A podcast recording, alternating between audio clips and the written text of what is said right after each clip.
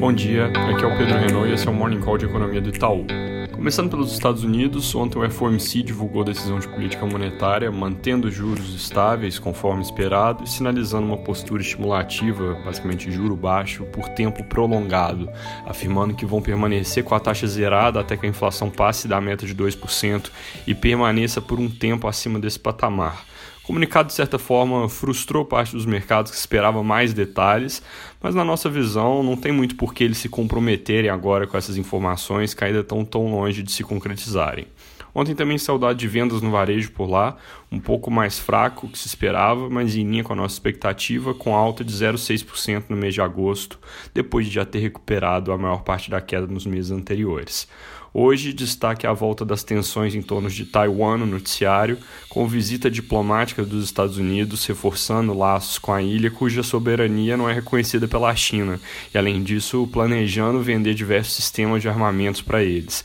Naturalmente, China já reagiu, registrando reclamação com Washington e dizendo que vai responder à ofensa. Para terminar a parte internacional,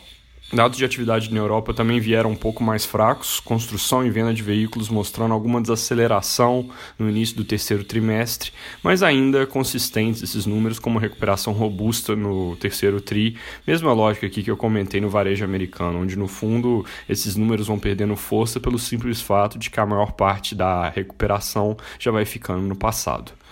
Vindo para o Brasil, eu comentei ontem que o fato de o presidente ter abortado os planos do governo para o Renda Brasil não necessariamente fazia com que o programa realmente saísse de cena, porque ele poderia ressurgir pelo Congresso, e de acordo com os jornais de hoje, é exatamente isso que está acontecendo. Segundo o Estadão, o próprio presidente Bolsonaro autorizou o senador Márcio Bitar, que é relator do orçamento e do Pacto Federativo, a retomar as discussões para a criação de um novo programa social. O senador já se reuniu ontem com o ministro Paulo Guedes para discutir fontes de financiamento para o programa, que é exatamente o gargalo da história toda, e disse à imprensa que vai adotar uma estratégia diferente do que a equipe do ministro vinha conduzindo até aqui, de manter a discussão fechada dentro do governo e do Congresso, até ter tudo pronto para apresentar, em vez de ficar gerando debates muito abertos sobre temas polêmicos, que foi o que acabou causando confusão já em mais de um episódio, o último deles, esse mais recente, tendo sido por causa daquele ponto de congelar aposentadorias.